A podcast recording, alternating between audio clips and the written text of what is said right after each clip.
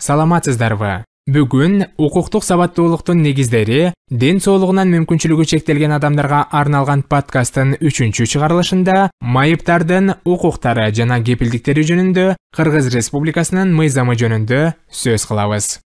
Ооба дал ушундай мыйзамга ылайык майыптар расмий түрдө ден соолугунан мүмкүнчүлүктөрү чектелген адамдар деп аталат кыргызстанда кабыл алынган ар кандай документтерде ден соолугунун мүмкүнчүлүктөрү чектелген адам же жөн эле майып деген сөздөр кездешет. Мисалы биздин подкасттын экинчи эпизодунда эки миң он тогузунчу жылы өлкөбүз ратификациялаган бириккен улуттар уюмунун майыптардын укуктары жөнүндө конвенциясы сыяктуу эл аралык келишим жөнүндө сөз болгон айта кетчү нерсе мыйзамдын кандайдыр бир ченемдери конвенцияга каршы келсе анда конвенциянын жоболору эл аралык келишим катары аткарылат. Бүгүнкү сөз ден соолугунун мүмкүнчүлүктөрү чектелүү адамдардын ээ болгон негизги укуктары жана алардын мамлекетибиз камсыз кылган же жок дегенде камсыз кылышы керек болгон коргоонун кепилдиктери жөнүндө болмокчу ден соолугунун мүмкүнчүлүктөрү чектелген адамдардын укуктары жана кепилдиктери жөнүндө эки миң сегизинчи жылы кабыл алынган мыйзам майыптык чөйрөсүндөгү мыйзамдардын негизги бөлүгү болуп саналат. Анда ден соолугунун мүмкүнчүлүктөрү чектелүү адамдарга карата мамлекеттик саясат аныкталат жана ден соолугунун мүмкүнчүлүктөрү чектелүү адамдардын коомдун маданий саясий жана экономикалык жашоосуна катышуу үчүн бирдей укуктарга жана мүмкүнчүлүктөргө ээ болуш үчүн көрүлүүчү чаралардын тизмеси келтирилген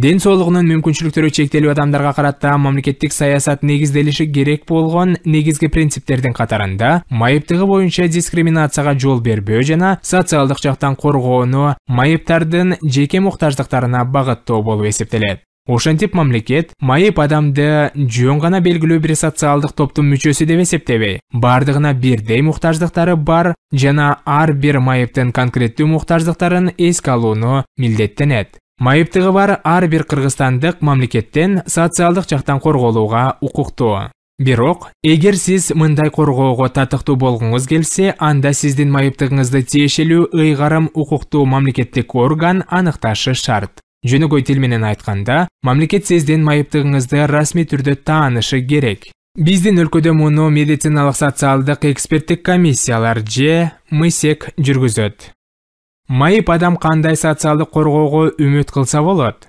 Биринчиден пенсиялар жөлөк пулдар жана компенсациялар. Ошондой эле үйдөн тейлөө жана ар кандай социалдык кызматтар бар. Мыйзамда пенсия же кызмат көрсөтүү кандай болушу керектиги толук түшүндүрүлбөйт. Анткени мындай маалыматтар көбүнчө мыйзам алдындагы актыларда өкмөттүн токтомдорунда же ар кандай тиешелүү министрликтердин буйруктарында баяндалган буга байланыштуу ден соолугунун мүмкүнчүлүктөрү чектелүү адамдар тийиштүү ченемдер жазылган документтердин топтомун таап окуп түшүнүүгө аракет кылып кошумча иштерди жүргүзүшү керек. Бирок экинчи жагынан мүмкүнчүлүгү чектелген адам бир гана мамлекет эмес жергиликтүү бийлик тарабынан мисалы мэрия же айыл өкмөтү тарабынан бериле турган кошумча социалдык кепилдиктерди эсепке алса болот. Анткени мыйзамда бул үчүн жергиликтүү бюджеттен каражаттарды пайдалануу укугу берилген биз карап жаткан мыйзамда майыптардын саясий укуктары жана кепилдиктери өзүнчө бөлүмгө киргизилген. Мыйзамда майыптар башка жарандар сыяктуу эле шайлоо жана шайлануу ар кандай бирикмелерге жана митингдерге катышуу ошондой эле мамлекеттик башкарууга катышуу укугуна ээ экендигин баса белгилеген. Ден соолугунун мүмкүнчүлүктөрү чектелүү адамдар өз укуктарын коргоо үчүн мамлекеттик органдарга же конкреттүү кызмат адамдарына жеке же жамааттык билдирүү жасай алышат ар бир адамдын жашоосундагы эң маанилүү аспектилердин бири ден соолукту сактоо жана ага кам көрүү. Буга байланыштуу мамлекет мүмкүнчүлүгү чектелген адамдарга карата өзүнө кошумча милдеттенмелерди алган ден соолугунун мүмкүнчүлүктөрү чектелүү адамдарга медициналык санитардык жардам көрсөтүүнүн алкагында мамлекет реабилитациялоонун жеке программасын эске алуу менен квалификациялуу медициналык жардам көрсөтүп жана ошол эле учурда ден соолугунун мүмкүнчүлүктөрү чектелүү адамдардын ден соолугунун начарлашына жол бербөөгө аракет кылышы шарт. Майыптыктын алдын алуу жана андан сактоо иши мыйзам боюнча мамлекеттик органдарга гана эмес баардык юридикалык жана жеке жактарга жүктөлгөнү кызыктуу бул милдетти аткаруу үчүн мамлекет дүйнөлүк саламаттыкты сактоо уюму тарабынан иштелип чыккан иш чаралар планына таянат. Социалдык коргоо органдары майыптарга санаторий курорттук дарылануудан өтүү мүмкүнчүлүгүн түзүп бериши каралган. Бирок майып адам мындай дарыланууга беш жылда бир жолу гана кайрыла алат. Ал эми мындай эс алуу биринчи топтогу майып болгондо гана бекер болот. Экинчи топтогу майыптарга элүү пайыздык жеңилдик берилет. Үчүнчү топтогу майыптарга отуз пайыздык жеңилдик каралган мүмкүнчүлүгү чектелген ар бир адамдын эң маанилүү укуктарынын бири бул эмгекке болгон укук мыйзам майыптарды жумушка орноштурууга кепилдик берет жана алардын мындай иш чараларга катышуусуна ар кандай жолдор менен анын ичинде квоталар аркылуу көмөктөшөт. Мисалы эгерде уюмда жыйырмадан ашык кызматкер иштесе анда мыйзамда иш берүүчү мүмкүнчүлүгү чектелген адамдар үчүн жумуш орундарынын кеминде беш пайызын камсыз кылышы абзел. Бул жобонун ишке ашырылышын мамлекеттик иш менен камсыз кылуу кызматына көзөмөлдөө жүктөлгөн бирок тилекке каршы майыптар үчүн квота иш жүзүндө сейрек кездешет. Мыйзамдарда майыптар үчүн жеңилдетилген эмгек шарттары каралган. Мисалы биринчи жана экинчи топтогу майыптар жумасына отуз алты сааттан көп эмес иштөөгө укуктуу ал эми иш күнүнүн узактыгы жети сааттан ашпашы каралган мүмкүнчүлүгү чектелген адамдар башка бирөөнүн кол алдында иштеши шарт эмес. Анткени мыйзам алардын өз алдынча бизнес жүргүзүү укугуна кепилдик берет. Жергиликтүү мамлекеттик администрациялар жана жергиликтүү өз алдынча башкаруу органдары ден соолугунун мүмкүнчүлүктөрү чектелүү адамдарга ушул укукту жүзөгө ашырууда жардам берүүгө милдеттүү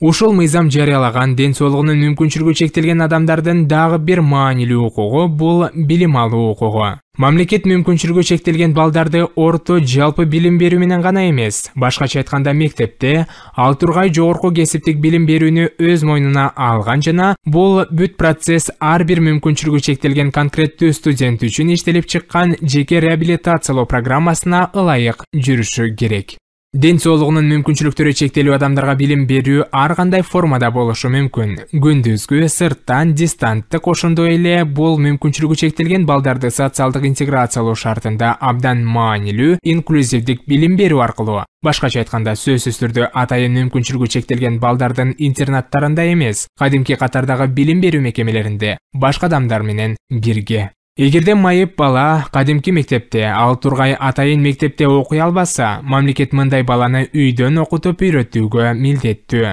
Мыйзам ошондой эле ден соолугунун мүмкүнчүлүктөрү чектелүү адамдар үчүн ар кандай имараттарга жана инфраструктурага жетүү сыяктуу негизги укукту жарыялаган албетте майыптыктын болушу адамды көчөлөрдө сейилдөө же коомдук транспортто жүрүү мүмкүнчүлүгүн чектейт демек мыйзам майыптар үчүн мындай мүмкүнчүлүктү камсыз кылуу милдетин жеке адамдарга жана уюмдарга жүктөйт мисалы калктуу конуштарды долбоорлоодо имараттарды жана инфраструктурага тийиштүү объекттерди курууда архитекторлор куруучулар мүмкүнчүлүгү чектелген адамдар үчүн бардык объектилердин жеткиликтүүлүгүн эске алышы шарт. Турак жай жана коомдук имарат құжаттарды эксплуатацияға қабыл алу мыйзамға лайық мемлекеттік қабыл алу комитеті тарапынан ғана мүмкін болады. Аның құрамына майыптардың қоғамдық ұйымдарының өкілдері келіше абзел. Тілекке қаршы іс жүзінде бұл ереже сейрек атқарылады. Бұл біз талқылап жатқан мыйзамдың айрым сыншыларына аны негізінен декларативді деп атауға мүмкіншілік береді